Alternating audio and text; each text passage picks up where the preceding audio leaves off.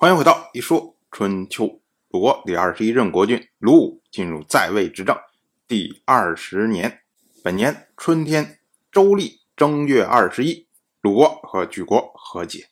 鲁国大夫仲孙述和莒人会面，在相举行了盟誓。我们要说啊，这个仲孙述他是仲氏的新族长，因为去年鲁国大夫仲孙灭去世，那么仲孙述呢就继承仲孙灭，走到前台来了。至于说鲁国和莒国和解这件事情啊，莒国说白了就是齐国的小弟。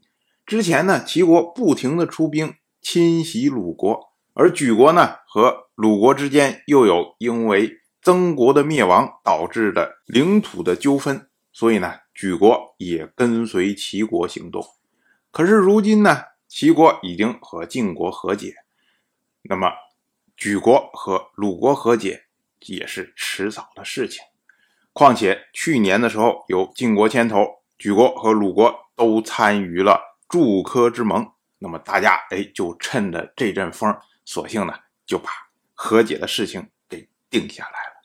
由此呢，鲁国和莒国之间因为曾国灭亡所导致的领土纠纷，也自此画上了句号。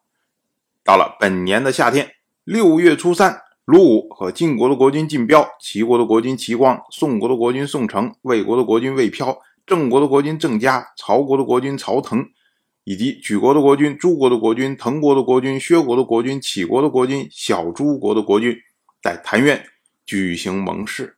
这个呢，是因为晋国和齐国讲和的缘故。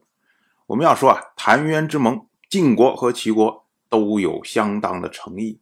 本来呢，晋国和齐国在去年的时候就举行了盟誓，但是当时呢是一对一的盟誓，所以呢，晋国把所有当时伐齐的这些小国通通聚集起来，大家一块儿和齐国举行盟誓，这个呢是晋国的诚意。对于齐国来说呢，齐国之前参加晋国的活动，不管是盟会，不管是征伐，齐国呢正常国君不出面。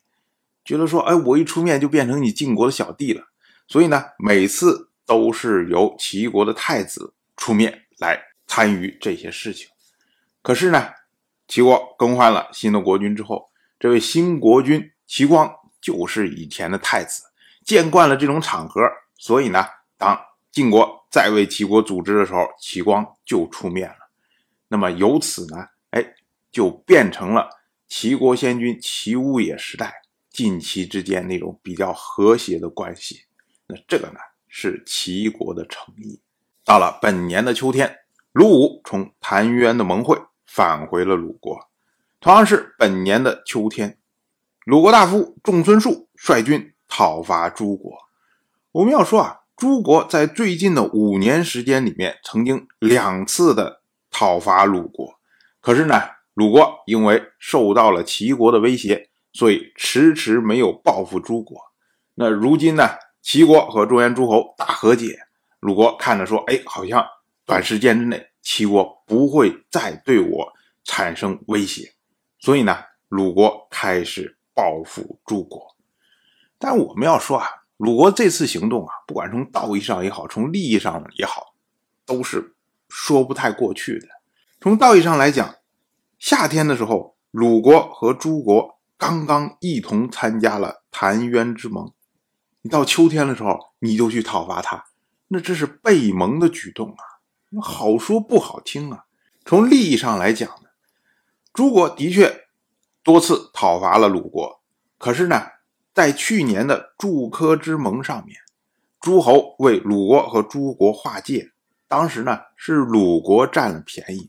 换句话也就是说啊，你。之前诸国讨伐鲁国的时候，鲁国是吃亏了，但是呢，在祝科之盟上面，他得到了便宜，可能不只是能弥补以前的损失，还得到更多。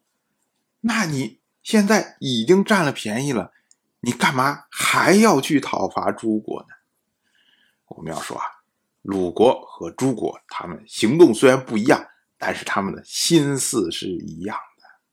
诸国一看，说：“哦，鲁国陷入到齐国的威胁之中，诸国就赶快，我怎么想办法削弱一下鲁国，防止鲁国来吞并我。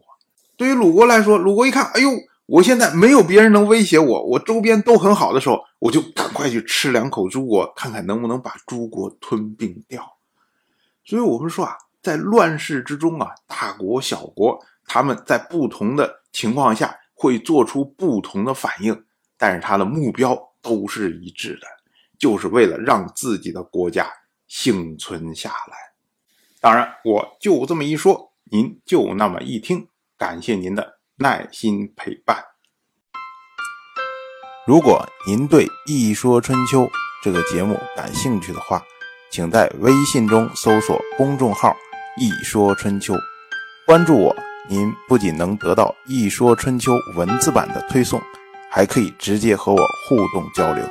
我在那里等待您的真知灼见。